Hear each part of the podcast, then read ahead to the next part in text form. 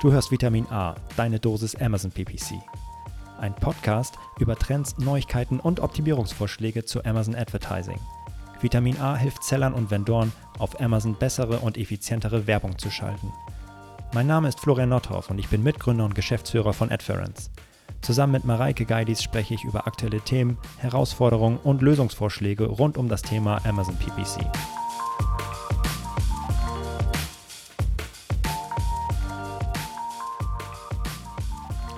Hallo und herzlich willkommen zu unserer zweiten Podcast-Folge Vitamin A, deine Dosis Amazon PPC. Und wieder sind dabei Mareike Geidis. Moin. Und ich, Florian Nottorf. Hallo. Wir freuen uns wahnsinnig, die zweite Episode aufzu aufzunehmen. Und worum geht es heute? Heute geht es um Kampagnentypen und Strategien bei Amazon PPC. Also das heißt, wir wollen einen Überblick geben über das, was man grundsätzlich eigentlich alles, was unter Amazon PPC fällt. Was ist Amazon PPC eigentlich? Da haben wir in der ersten Episode ganz schön viel drüber gesprochen. Und wir wollen mal sagen, okay, wenn ich verstanden habe, was ist eigentlich Amazon PPC und was kann ich da grundsätzlich alles mitmachen, wo, was für Strategien könnte ich denn eigentlich verfolgen? Warum sollte ich eigentlich Amazon PPC schalten und was bezwecke ich damit? Und ja, dann steigen wir auch einfach mal direkt ein, oder? Sehr, sehr gerne. Ähm, ich würde einfach mal starten ähm, mit der Frage, was muss ich als Händler tun, wenn ich Werbung schalten möchte? Es gibt ähm, auf, auf Amazon oder von Amazon zwei Self-Service-Plattformen. Ich als Seller kann mich ins Seller Central einloggen und ich als Vendor kann mich in die Advertising-Konsole einloggen. Und dort habe ich Möglichkeiten, meine Werbekampagnen zu erstellen. Und eine Neuerung, die in den nächsten Monaten kommen wird, ist, dass meine, ähm, ich als Seller, meine, meine Werbekampagnen in die Advertising-Konsole der Vendoren umgezogen werden. Ähm, warum, warum macht Amazon das? Um mir als Seller ein paar ähm, Verbesserungsmöglichkeiten an die Hand zu geben.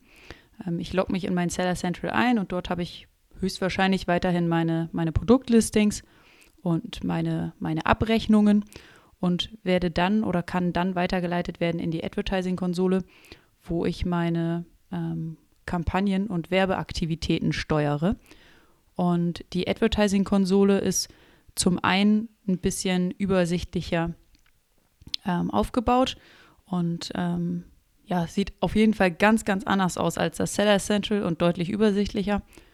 Ähm, und dort habe ich dann auch die Möglichkeit, falls ich zum Beispiel einen Seller-Account habe oder und einen Vendor-Account oder mehrere, ähm, mehrere Seller-Profile in verschiedenen Ländern, habe ich dann in meiner Advertising-Konsole die Möglichkeit, Zugriff auf alle meine Accounts zu haben und nicht ähm, hin und her switchen zu müssen.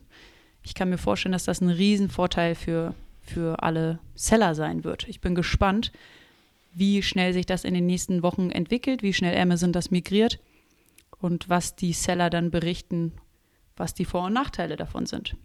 Ja, ich glaube, zur Motivation kann man ja noch mal kurz einmal zurückgehen. Also es gibt jetzt ja, wie du schon gesagt hast, die, im Seller Central die Möglichkeit, als Seller meine Kampagnen zu verwalten und als Vendor im, in der Advertising-Konsole. Das sind zwei unabhängige und total unterschiedliche Produkte, die Amazon da über die letzten Jahre entwickelt hat. Und es waren auch tatsächlich unterschiedliche Produktteams und Dev-Teams, die das Ding entwickelt haben. Und dementsprechend ja, ist niemals gut, irgendwie Redundanzen zu haben und irgendwie die, das gleiche Problem an zwei unterschiedlichen Stellen zu lösen und äh, längst überfällig tatsächlich jetzt die Kräfte zu ein und auf, ja, sich auf ein, ein Produkt zu fokussieren. Wir können dann natürlich erwarten, dass wir viel schneller neue Features erwarten sehen werden in der, in der Advertising-Konsole dann, als, als wir das vorher gesehen haben. Wobei das Tempo der Neuerung natürlich in den letzten Monaten und Jahren trotzdem schon sehr hoch war. Ja, da können wir uns auf jeden Fall ähm, drauf, drauf freuen. Das wird äh, super interessant und spannend. Ähm, da steht die Entwicklung auf jeden Fall nicht still. Das heißt, ich als ähm, Seller oder Vendor, der ähm, Werbung auf Amazon schalten möchte, der loggt sich in diese Self-Service-Plattform auf Amazon ein und dort habe ich die Möglichkeit, ähm, Werbung zu schalten und Kampagnen zu erstellen. Und bevor ich das tue, muss ich mich als allererstes mal entscheiden, welchen Kampagnentypen wähle ich aus. Und was ich jetzt gerne einmal machen würde, ist euch einen Überblick über die verschiedenen Möglichkeiten, die verschiedenen Kampagnentypen zu geben. Da gibt es zum einen ähm, die Sponsor Products Kampagnen, dann gibt es die Sponsor Brands Kampagnen und die Sponsor Display Kampagnen. Und was wir meistens sehen, ist, dass ähm, ein Händler auf Amazon sich als allererstes um ein richtig, richtig cooles Listing kümmert. Da haben wir in unserer ersten Folge schon kurz drüber gesprochen. Das heißt, ähm, Titel, Beschreibung, ähm, so viele Informationen wie möglich, um ein richtig cooles Listing hinzubekommen. Und das ist meine Basis dafür, dass ich im organischen Ranking so gut wie möglich dastehe. Und dann möchte ich Amazon PPC ähm, da drauf setzen und die meisten starten, und das ist auch unsere Empfehlung, eben mit Sponsored Products Kampagnen. Und sobald ich dort ähm, gut aufgestellt bin und meine Learnings gezogen habe, ähm, kann ich dann noch Sponsored Brands Kampagnen dazu schalten und ähm, am, am Ende kann ich dann noch äh, die, die, die Kirsche auf meine Sahne setzen und Sponsored Display Kampagnen schalten. Was ähm, wir sehen, ist, dass ca. 70 bis 80 Prozent ähm, der Werbebudgets in die Sponsored Products Kampagnen laufen. Ähm, vielleicht 10 bis 20 Prozent in Sponsored Brands und der Rest auf Sponsored Display. Also ähm, die Sponsored Brands, äh, die Sponsored Products Kampagnen machen den Großteil der Werbeausgaben aus. In den Sponsored Products Kampagnen ähm, kann ich unterscheiden zwischen Autokampagnen und manuellen Kampagnen. Dort gibt es ja eine ne Unterscheidung. In den Sponsored Brands Kampagnen habe ich ausschließlich manuelle Kampagnen und in den Sponsored Display Kampagnen gibt es keine Unterscheidung. Dort gibt es auch nur diesen, diesen einen Typen. Vielleicht nochmal einen, einen Schritt zurück, wenn wir jetzt, warum ist das eigentlich so, dass der Großteil des Budgets eigentlich auf den äh, Sponsor Products Kampagnen liegt? Mhm. Liegt äh, zum, wobei, ähm, also die Sponsored Products Anzeigen, das sind, sind die Anzeigen tatsächlich, die dann den, der, dem organischen Listing sehr ähnlich sind. Ja, und die sind sehr einfach zu erstellen. Und äh, ich habe tatsächlich, meine Anzeige ist mein, mein Produkt, was ich äh, ein, eingestellt habe. Das ist tatsächlich das Ding, was äh, Amazon dann bewirbt mhm. und oder ich dann bewerbe und muss also keine neue Anzeige schreiben, anders als bei Sponsored Brands. Da kommen wir wahrscheinlich auch gleich nochmal drauf zu sprechen. Aber das ähm, ist halt viel einfacher und schneller zu erledigen und anzulegen, als sich jetzt äh, um Sponsored Brands Kampagnen zu kümmern, die zwar besser gelistet sind, weil sie ganz oben auf der Suchergebnisseite erscheinen. Aber dieses äh, ist halt mit viel mehr Aufwand verbunden und ähm, das Targeting war bis vor kurzem auch noch viel schwieriger, als es irgendwie bei und die, und die Steuerung von Sponsor Brands Kampagnen deutlich aufwendiger und unhandlicher, als es bei Sponsor Products Kampagnen ist. Aber da kommen wir im Laufe der Folge oder der nächsten Episoden auch nochmal drauf zu sprechen. Deswegen ist es einfach historisch so gewachsen. Ja, die ersten Werbeformen, Sponsor Products, total adaptiert. Äh, es ist das erste, die erste Werbeform, die ich als Seller oder Vendor, wenn ich starte, mit, ja, äh, loslegen sollte, weil es einfach ist und total einfach und schnell ja, losgeht. Vollkommen richtig. Wenn ich mir gerade vorstelle, ich möchte auf Amazon einen Rucksack verkaufen, dann könnte ich innerhalb von zwei Minuten so eine ähm, Sponsored Products Kampagne anlegen, mich äh, dazu entscheiden, dass das eine, eine Auto-Sponsored Products Kampagne ist. Das heißt, in dem Fall muss ich noch nicht mal Keywords einbuchen, sondern suche mir meine, meine Kategorie aus, Rucksäcke, und ähm, werde dann im, im besten Fall, wenn jemand nach, äh, nach Rucksäcken sucht, wird meine Anzeige auch ausgespielt und ähm, schon bin ich sichtbar. So einfach ist das mit Sponsored Products ähm, Autokampagnen. Vollkommen richtig. Ein kleiner Hinweis noch in eigener Sache und zwar auf unsere Vitamin A Community. Wenn du Fragen oder Feedback hast oder dich einfach mal mit anderen Amazon PPC Profis, Sellern und Vendoren rund um die Themen Amazon und Amazon Ads austauschen möchtest, dann schaue in unserer kostenlosen Vitamin A Community auf Discord vorbei. Du erreichst diese unter adference.com/discord. Den Link findest du natürlich auch in den Show Notes. Ich bin natürlich auch dort vertreten und freue mich auf den Austausch mit euch. Jetzt aber weiter im Podcast. Was ich jetzt gerne noch einmal, äh, worüber ich jetzt gerne noch einmal sprechen würde, ist, wo die einzelnen Kampagnentypen ähm, eigentlich ausgespielt werden, weil wie sie aufgebaut sind und wie sie genutzt werden sollten, ähm, das sind sicherlich eigene Episoden, aber wo werden die einzelnen Kampagnentypen denn überhaupt ausgespielt? Die Sponsored Products Anzeigen sind, so wie Florian gerade sagte, vom Layout her ähm, kaum zu unterscheiden von den ähm, organischen Listings.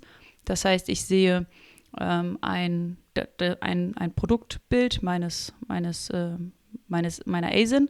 Ich sehe einen, einen Titel und eine Beschreibung. Und ähm, meine Sponsored Products Anzeigen werden im oberen Bereich der Suchergebnisliste ähm, und ganz, ganz unten auf der Suchergebnisliste ausgespielt und zusätzlich auch auf den Produktdetailseiten. Dort gibt es so einen, so Slider, wo verschiedene ähm, gesponserte Anzeigen durchlaufen und dort werden meine Sponsored Products Anzeigen ebenfalls ausgeliefert. Genau, das ist der gleiche, tatsächlich der gleiche Kampagnentyp. Also das heißt, ja, also ich äh, habe tatsächlich meine Anzeigen sowohl auf der Suchergebnisseite als auch auf der Produktdetailseite. Und ähm, bis vor kurzem konnte ich das tatsächlich auch gar nicht direkt unterscheiden. Was bis vor kurzem, ja, es sind schon einige Monate, wenn nicht sogar schon Jahre, aber es fühlt sich so an, als wenn es noch nicht so lange gäbe. Aber kann ich tatsächlich hier auch äh, individuell das Ganze aussteuern, wo ich meine Produkte platzieren möchte. Auf der Suchergebnisseite oder auf der Produktdetailseite. Genau. Die Sponsored Brands Anzeigen, die sind, wie Florian gerade sagte, ein bisschen aufwendiger einzurichten, weil ich mich dort ähm, noch zusätzlich zu den Produkten, zu den Listings, die ich bewerben möchte, ähm, entscheiden möchte, welches, welches Logo ich angezeigt haben möchte, welchen Markennamen und welche Überschrift. Ähm, das ist ein bisschen aufwendiger einzurichten, aber führt natürlich auch zu mehr Individualität und zu einer größeren Aufmerksamkeit im, im Sichtfeld. Denn diese Sponsored Brands Anzeige, die wird ganz, ganz oben an, an Platz 1 noch oberhalb der Sponsored Products Anzeigen auf der Suchergebnisseite ausgespielt und ist damit das allererste, was jemandem, der, der nach etwas sucht, ins Auge sticht. Das heißt, so eine Sponsored Brands Anzeige besteht aus einem Logo, einem Markennamen, einer Überschrift und sogar bis zu drei Produktanzeigen. Hier kann ich nicht nur ein Produkt bewerben, sondern innerhalb eines Werbemittels kann ich bis zu drei Produkte bewerben was ziemlich, ziemlich cool ist. Die Sponsor Brands Anzeigen, die werden wie gesagt ganz oben auf der Suchergebnisseite. Dann noch ähm, gibt es noch weitere Platzierungen, wie zum Beispiel auf der Suchergebnisseite auf der, auf der linken Seite mittig und ganz, ganz unten angezeigt. Aber am interessantesten ist natürlich die Top-Platzierung auf der Suchergebnisseite. Genau, gerade habe ich gesagt, dass ähm, wir dort vor allem ähm, ein Logo, eine Markenname und ähm, die, die drei Produktanzeigen sehen. Aber mittlerweile gibt es auch schon eine, eine Beta, ähm, bei der ich die Möglichkeit habe, auch ein Video in meine Sponsor Brands Anzeige einzubetten, was natürlich noch mehr äh, Aufmerksamkeit der Shopper auf, auf sich zieht eine richtig coole ähm, Möglichkeit. Ich bin gespannt, wann aus der, wann die Beta ähm, geöffnet wird und dass jedem, der eine Sponsored Brands Anzeige schalten möchte, zur Verfügung steht. Aber was, was wir euch hier an dieser Stelle einmal mitgeben wollen, ist, dass wenn es solche Betas gibt von Amazon, dann registriert euch auf jeden Fall, wenn das möglich ist, stürzt euch sofort darauf. Die Vorteile, die ihr dann habt, ist, dass ihr ähm, super schnell ähm, lernen könnt, wie diese, diese neue Funktion funktioniert und was vielleicht die Vor- und Nachteile davon sind. Und dass ihr ja zu, zu den frühen Vögeln gehört, die, die ähm, dann diese Aufmerksamkeit durch die neuen Features ähm, auf sich ziehen können. Es gibt dann noch nicht so viele innerhalb einer geschlossenen Beta, die dieses Feature nutzen können. Und wenn ihr einer von den wenigen seid, dann ähm, habt ihr da natürlich ähm, sehr, sehr viel Aufmerksamkeit.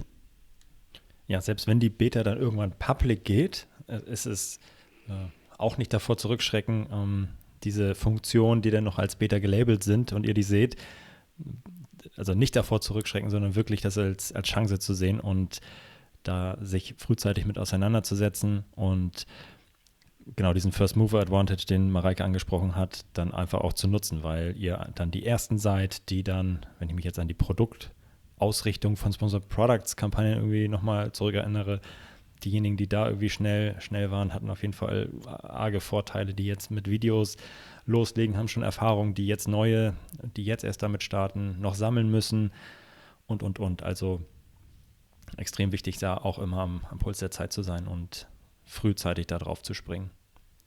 Ja. ja das waren die, die Sponsored Brands Anzeigen und jetzt als ähm, letztes, als letzten Punkt der, der kleinen Einführung ähm, sage ich noch ein, zwei Worte zu den Sponsored Display Anzeigen. Ähm, die sind für Vendoren verfügbar und ähm, werden mittlerweile auch äh, für Seller ausgerollt und ähm, Sponsored Display Anzeigen. Ähm, das Besondere daran ist, dass die nicht nur auf Amazon ähm, ausgespielt werden und angezeigt werden, so wie Sponsored Products und Sponsored Brands, sondern eben auch außerhalb von Amazon. Das heißt, außerhalb von Amazon wird deine Anzeige ausgespielt und wenn dann jemand auf diese Anzeige klickt, gelangt er auf die Produktdetailseite deines Produktes. Das heißt, du kannst nicht nur Traffic einkaufen, der auf Amazon unterwegs ist, sondern auch Traffic einkaufen, der außerhalb von Amazon unterwegs ist, was eine riesen Opportunity ist. Das ist der eine Vorteil. Und der zweite Vorteil ist, dass wenn du diese ähm, Sponsored Display Kampagne aufsetzt, dass du dann eine Zielgruppe ähm, als Target definieren kannst. Das heißt, wenn Amazon, wenn du eine Zielgruppe auswählst für deine Kampagne und Amazon ähm, entscheidet, dass dieser User zu der Zielgruppe dazugehört, weil er die Bewegungsdaten, weil Amazon die Bewegungsdaten des, des Users kennt, dann wird diesem User deine Anzeige ähm, ausgespielt. Der Vorteil dabei, es wurde schon vorgefiltert, dass dieser User höchstwahrscheinlich Interesse an deiner Anzeige, an deinem Produkt hat, ähm, was natürlich richtig, richtig vorteilhaft ist, wenn deine Anzeige genau denen ausgespielt wird, die diese, die das Interesse für deine Produkte haben. Aktuell ist es so, oder bis vor kurzem war es so, dass du für Sponsored Display Kampagnen lediglich ein Gebot definieren kannst. Und ähm, mittlerweile ist es aber so, dass es äh, ganz frisch und ganz neu, dass du auch für unterschiedliche Targets, also für unterschiedliche Zielgruppen, unterschiedliche ähm, Gebote definieren kannst und dann noch eine, eine viel, viel bessere und, und effizientere Aussteuerung deiner Sponsored Display Kampagnen hast. Ja, das äh, ist total relevant, dieses feine Setzen von Geboten macht, macht total Sinn. Und jetzt ist vielleicht auch nochmal der richtige Zeitpunkt, um zu erzählen, okay, was heißt jetzt eigentlich Gebote? Was ist eigentlich PPC, Amazon PPC? Diejenigen, die sich immer noch fragen, was ist das jetzt eigentlich? Also wir haben jetzt die drei Kampagnentypen vorgestellt. Sponsored Products, Sponsored Brands und Sponsored Display Ads. Und das alles fällt unter Amazon PPC. Und Amazon PPC heißt Amazon Pay-per-Click, denn da bezahle ich nach der wird nach Klicks abgerechnet. Ich bezahle nur für meine Werbung, wenn tatsächlich auch jemand darauf klickt. Wenn, die, wenn ich eingeblendet werde, bezahle ich da nichts für. Und ja, genau, also äh, je mehr Leute auf meine Anzeige klicken, desto mehr bezahle ich auch. Das heißt, wenn ich äh, zu ja, Suchbegriffen ausgespielt werde, wo sehr viel Traffic drauf ist, ist die Wahrscheinlichkeit sehr hoch, dass es auch sehr teuer wird. Einfach nur wegen der schieren Anzahl an Traffic der und die Klicks, die ich dann erzeuge. Und das zweite ist, dass ich selber die selber bestimmen kann, wie viel ich für einen Klick bezahle, bezahlen muss, maximal. Also es handelt sich da im Hintergrund um ein Zweitpreisauktionssystem. Das heißt, ich als Werbetreibender bin bereit für meine Anzeige, wenn jemand darauf klickt, sage ich maximal einen Euro zu bezahlen. Dann bezahle ich aber auch nicht ein Euro, sondern nur so viel wie der Zweitbietende oder der, der, ja, der nächste unter mir. Dann findet ein Ranking statt, äh, die werden sortiert, 1 Euro, 80 Cent, 50 Cent, das sind vielleicht die drei Gebote, die um, die, ähm, ja, um das Ranking der Anzeigen buhlen. Dann bezahle ich mit meinem 1-Euro-Gebot nicht 1 Euro, sondern so viel wie der nächst äh, niedrigere, 80 Cent plus ein Cent, der da noch oben drauf kommt, so wie man sich das aus der, wie man es aus den eBay-Auktionen kennt. Ich bezahle nicht das, was ich tatsächlich geboten habe, sondern das, was der hinter mir geboten hat, plus ein Cent. Und je höher ich bereit bin zu bieten, also bereit bin für einen Klick zu bezahlen, desto höher ist dann auch mein Anzeigenrang, den ich bekomme. Desto höher wird meine Anzeige in diesen unterschiedlichen Anzeigen- und Kampagnenformaten ausgespielt. Und desto teurer wird natürlich auch der Klick und desto, ja, desto mehr Geld kann ich verbrennen, wenn ich das irgendwie nicht richtig einstelle oder desto äh, mehr Traffic bekomme ich gleichzeitig auch natürlich auf meine Anzeigen, weil je höher ich gelistet werde, je prominenter ich mit meiner Anzeige für den Nutzer platziert werde, desto mehr Traffic und Klicks bekomme ich dann also auch. Und jetzt geht es natürlich darum zu sagen, okay, wie viel muss ich eigentlich bieten auf eine bestimmte, auf einen bestimmten, auf ein bestimmtes Keyword oder eine bestimmte Anzeige, damit das Ganze irgendwie für mich rentabel ist. Und ja, das ist, das sind alles Fragen, die sich, die wir, denen wir uns widmen werden jetzt in, in, in der Zukunft. Aber das fällt alles unter Amazon PPC rund um das Thema, ja. Ja, und ich glaube, damit hast du auch die beiden wichtigsten Themen einmal angesprochen, nämlich, dass kein Geld bezahlt wird für ähm, die Impression deiner Anzeige an sich, sondern erst ähm, für, für den Klick, der dann hoffentlich darauf folgt. Ähm, das, das zum einen und zum anderen, dass ich selten ähm, für einen Klick das bezahle, was ich auch geboten habe, sondern nur in Anführungsstrichen das, um höher gelistet zu sein als der Zweitbietende. Ähm, wir haben äh, bei uns bei AdFriends so, eine, so einen kleinen PPC-Crashkurs für, für alle Mitarbeiter, die neu bei uns anfangen. Einige haben schon äh, mehr mit Marketing zu tun gehabt, andere weniger. Also egal, ähm, wer bei uns anfängt, ob es ein Vertriebsmitarbeiter ist oder ein Data Scientist oder ein Entwickler, ähm, alle durchlaufen diesen, diesen PPC-Crashkurs. Ich bin da für die erste Session ähm, zuständig, verantwortlich. Und tatsächlich sind das die beiden ähm, Take-Home-Messages, die mir extrem wichtig sind, dass jeder aus, äh, äh, aus meiner Session 1 ähm, mitnimmt, ähm, was PPC ist, dass man für den Klick bezahlt und nicht für die Impression und was hinter der Zweitpreisauktion steckt. Ja. Cool. Ja, auf jeden Top. Fall, äh, ja, mega, mega wichtig, um ähm, ja, das ja, ich glaube, da können wir uns auch nochmal tatsächlich einer Episode widmen. Äh, wie funktioniert, also es ist natürlich nicht nur der Klickpreis, den ich bereit bin zu bezahlen, der dafür verantwortlich ist, wie jetzt Amazon meine Anzeigen rankt. Da gibt es verschiedene Einflussfaktoren. Ähm, da können wir uns, glaube ich, auch nochmal in einer separaten Episode widmen, was da Definitiv. noch so äh, drauf einzahlt. Cool. Dann haben wir jetzt den ersten Block quasi abgeschlossen. Wir haben uns jetzt den unterschiedlichen Kampagnentypen einmal gewidmet und wollen jetzt schauen, welche Strategien es eigentlich gibt. Also ich weiß jetzt, okay, gut, es gibt Sponsored Products, es gibt Sponsored Brands und Sponsored Display. Jetzt will ich mal wirklich loslegen mit Amazon PPC und weiß, okay, ja, vielleicht fange ich dann erstmal mit Sponsored Products an. Und jetzt fangt bitte noch nicht an, einfach so eine Kampagne zu schalten, sondern überlegt euch erstmal, was ihr mit dieser Kampagne erzielen wollt. Was wollt ihr erreichen? Was ist das erwünschte Outcome dieser Kampagne, die er jetzt schaltet. Und da gibt es verschiedene Strategien, die sich so in, der letzten, in den letzten Monaten und Jahren etabliert haben. Und die möchten wir jetzt einmal vorstellen. Die erste und zentrale Strategie ist tatsächlich ähm, die mit dem Product Launch zusammenhängt. Wir hatten das ja auch schon einmal angesprochen. Wenn ich ein neues Produkt liste bei Amazon, dann kann das wirklich top beschrieben sein, top Produktbilder und ich habe vielleicht auch schon ein paar Rezensionen auf diesem Produkt, aber es wird trotzdem nicht organisch ranken, weil Amazon einfach noch nicht gecheckt hat, dass das ein äh, richtig gutes Produkt ist. Und Amazon braucht mehr Signale und die, diese Signale, die einen positiven Einfluss auf mein organisches Ranking haben, sind Verkäufe oder Traffic auf meinen neuen Produkten. Und je mehr Traffic und Verkäufe ich in möglichst kurzer Zeit erzielen kann mit diesem neuen Produkt, desto besser für mein organisches Ranking. Das heißt, ein Ziel meiner PPC-Strategie könnte beispielsweise lauten, ich möchte für neue Produkte in möglichst kurzer Zeit so viel Traffic und so viele Bestellungen wie möglich erzielen.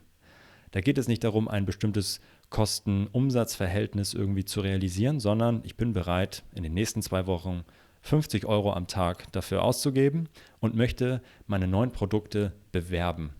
und möglichst, ähm, möglichst viel Traffic auf diese Produkte draufziehen. Das kann ich natürlich auch mit Social Media Maßnahmen machen, aber ich kann das auch direkt über Amazon PPC mit Sponsored Product Ads machen.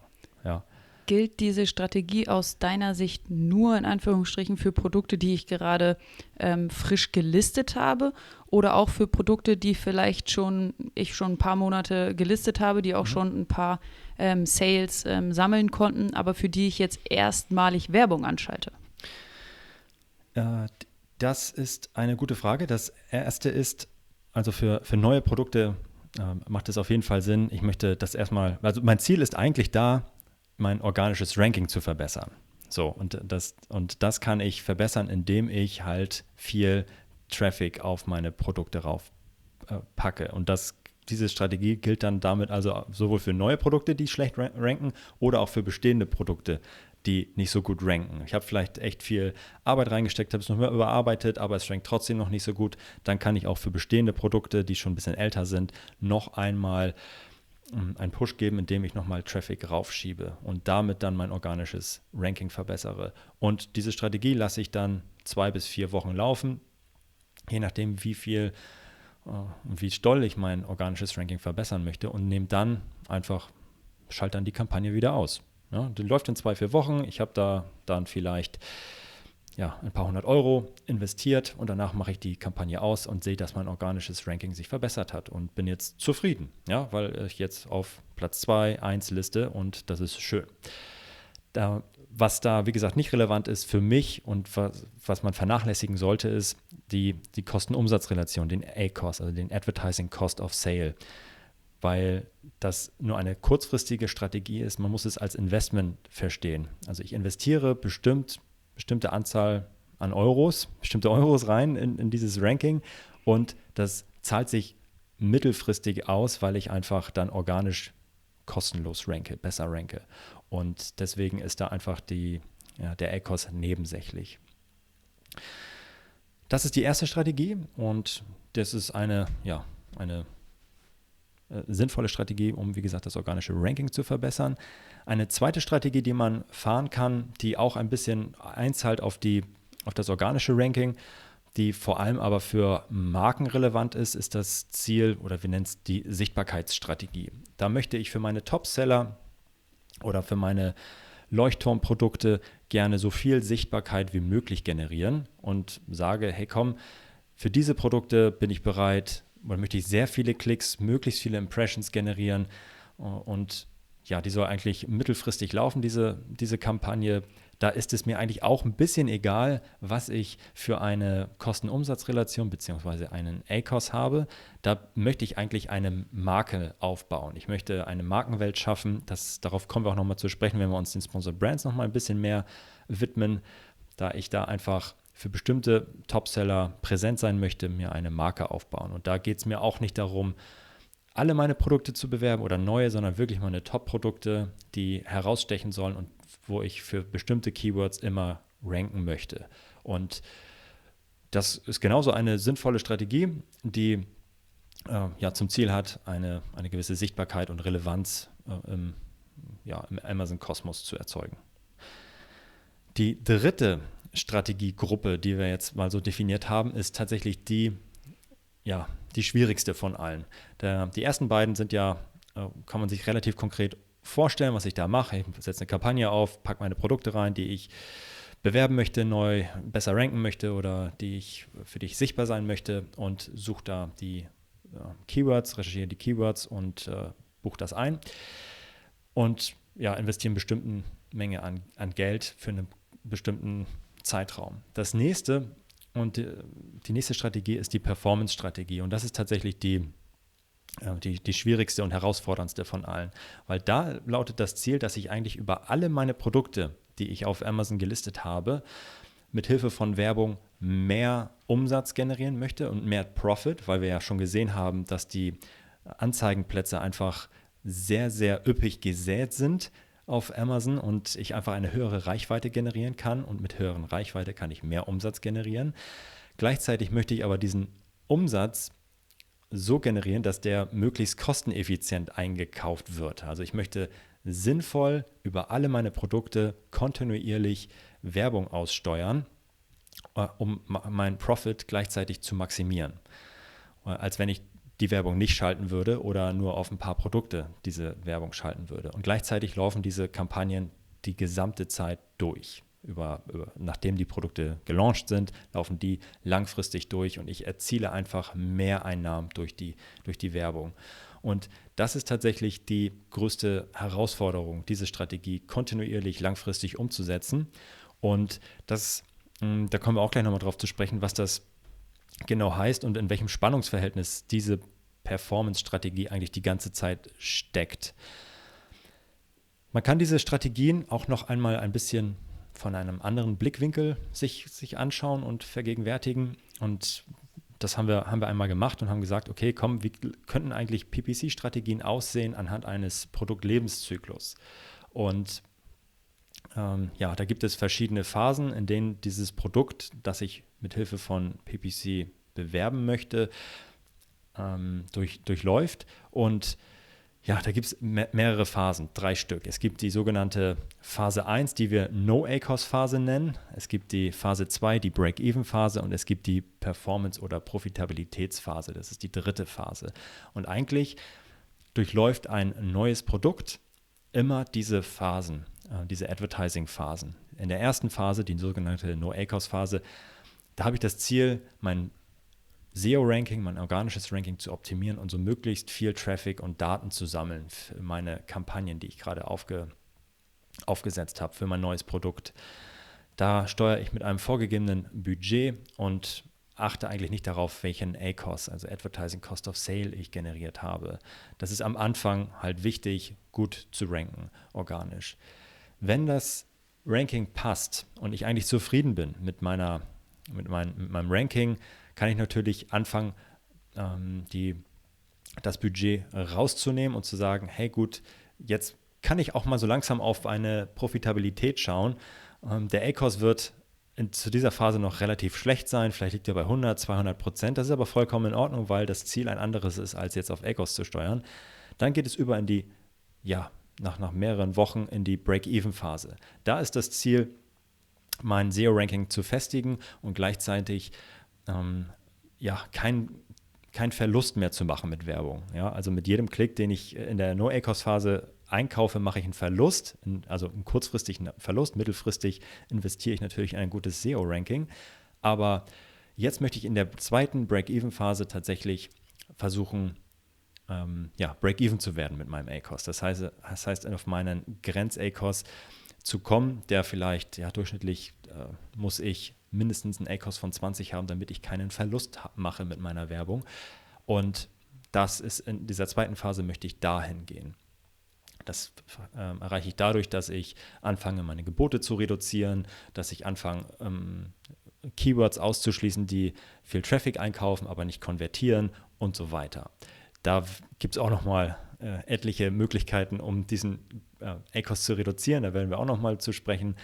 Aber heute in der Vogelperspektive haben wir die Break-Even-Phase quasi durchlaufen und sind auf einem Break-Even-ACOS angekommen, mit dem wir grundsätzlich erstmal keinen Verlust mehr machen.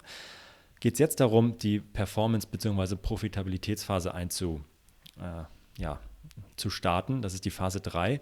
Da geht es darum, den Gewinn mittel- und langfristig zu maximieren. Dort versuche ich jetzt explizit den ACOS so weit zu senken, dass ich tatsächlich mein meinen Gewinn maximieren kann, ohne gleichzeitig das äh, Umsatzniveau zu, zu reduzieren. Das heißt, von beispielsweise ACOS 20, wie ich es eben genannt habe, versuche ich, so viele Maßnahmen wie möglich einzu und umzusetzen in, den, in der Kampagne, dass mein ACOS sinkt und ich dadurch keinen Verlust mehr mache, sondern Gewinn durch die zusätzliche Platzierung mithilfe von, von, von Werbung.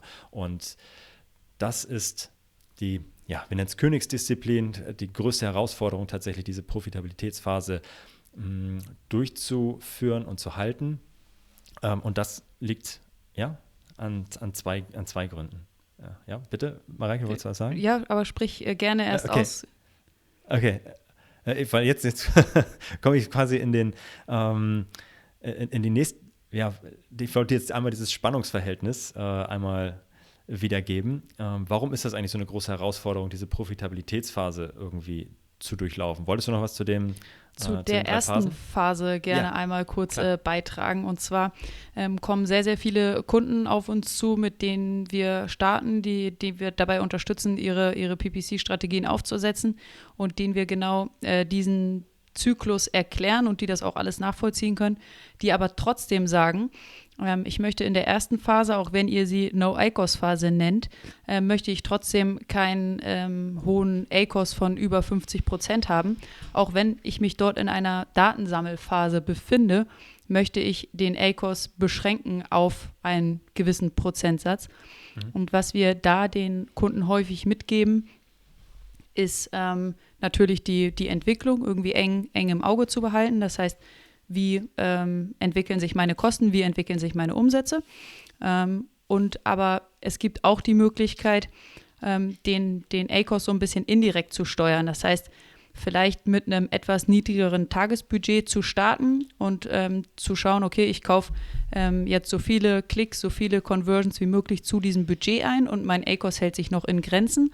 Dann öffne ich mein Tagesbudget etwas weiter und schaue mir wieder die Entwicklung ähm, zu diesem neuen Tagesbudget an und so weiter und so fort, sodass ich darüber die Möglichkeit habe, die ACOS-Entwicklung im, im Blick zu behalten. Das ist das eine, das über eine ähm, schrittweise Budgetlockerung ähm, zu steuern oder eben auch über ein Max-CPC-Limit.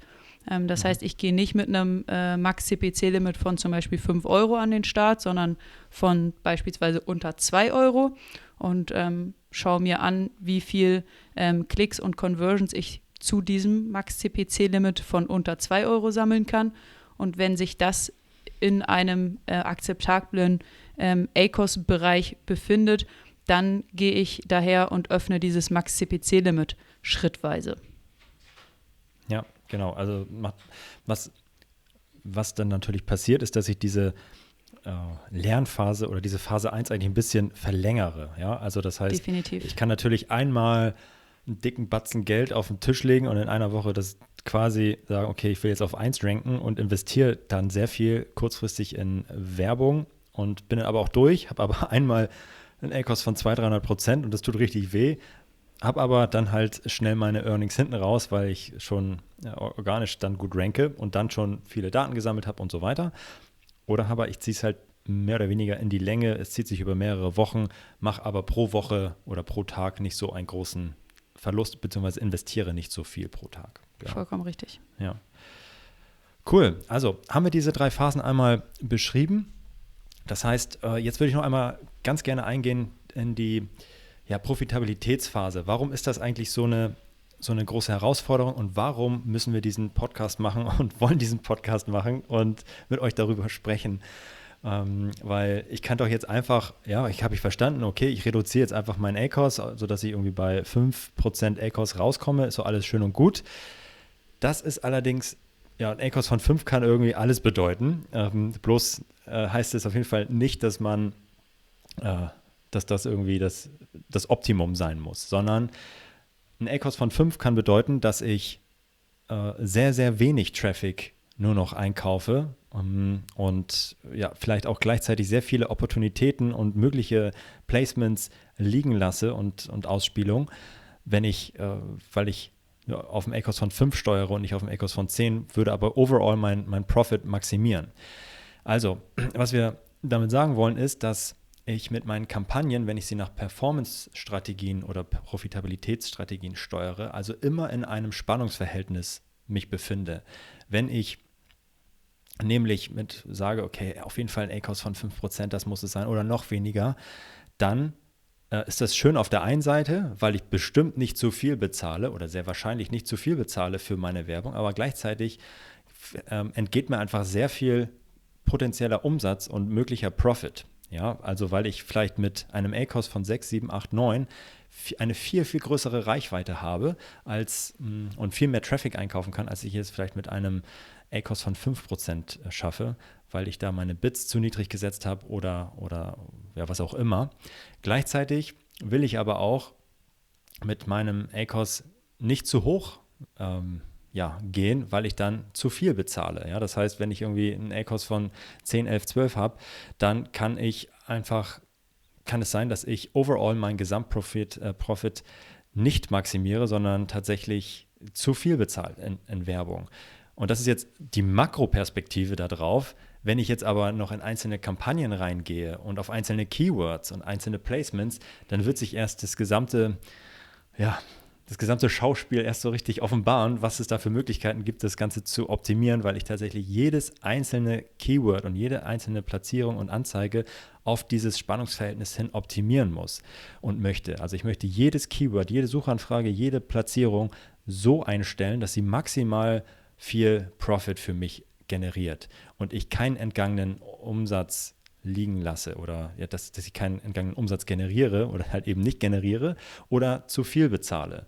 Ein gutes Beispiel dafür, um das mal ganz konkret zu machen, ist, hey, ich habe jetzt hier eine Autokampagne, da habe ich alle meine 100 Produkte drin und läuft auf dem A-Kost von 5%. Ist doch super. Ja, ähm, sieht auf den ersten Blick auch toll aus, aber was ich dann nicht weiß auf den ersten Blick ist, was ich eigentlich verschenke. Wenn ich in diese Autokampagne dann reingehe und feststelle, dort gibt es sehr, sehr viele Suchanfragen, die zu einem niedrigen ACOS, also sehr günstig, guten Traffic einkaufen, vielleicht unter 5%, dann ist das doch schade, die nur mit so einem geringen Durchschnittsgebot, wie es vielleicht auf der ähm, Anzeigengruppe für diese Autokampagne gesetzt ist, zu steuern und möchte die vielleicht rausnehmen in eine manuelle Kampagne, aggressiver bieten, mehr Traffic auf diesen guten Keywords generieren und gleichzeitig habe ich in der Autokampagne auch Penner-Keywords oder schlechte Platzierung, wo ich ähm, ein ja, wo ich einfach zu viel bezahle, wo ich einen ACOS von 7, 8, 9 Prozent habe, der mir ähm, ja, zu teuren Umsatz einkauft. Und das sehe ich auf der Autokampagne gar nicht und habe ich überhaupt nicht die Möglichkeit, fein auszusteuern. Und ja, das ist nun mal so ein Ersteindruck auf alles das, was uns jetzt noch in den nächsten Episoden erwartet, wie ich tatsächlich meine Kampagnen aufsetzen muss, um überhaupt in der Lage zu sein, ja, fein und detailliert meine Kampagnen auszusteuern und möglichst effizient zu steuern. Ja, genau. Das eine ist erstmal die, die richtigen Kampagnentypen zu finden, meine erste Werbung zu, zu installieren und loslaufen zu lassen. Und dann im zweiten Schritt, darüber reden wir dann äh, später bestimmt, bestimmt auch noch, ähm, meine, mein Potenzial, mein noch, äh, noch vorhandenes Potenzial zu erkennen und ähm, ja, effizienter zu gestalten. Es gibt auf jeden Fall genug zu erzählen und genug zu besprechen. Das soll es für heute gewesen sein. Vielen Dank fürs Zuhören. Mareike, es hat wieder sehr viel Spaß gemacht mit dir. Danke gleichfalls. Und ja, dann vielen Dank fürs Zuhören und bis zum nächsten Mal. Ciao. Ciao.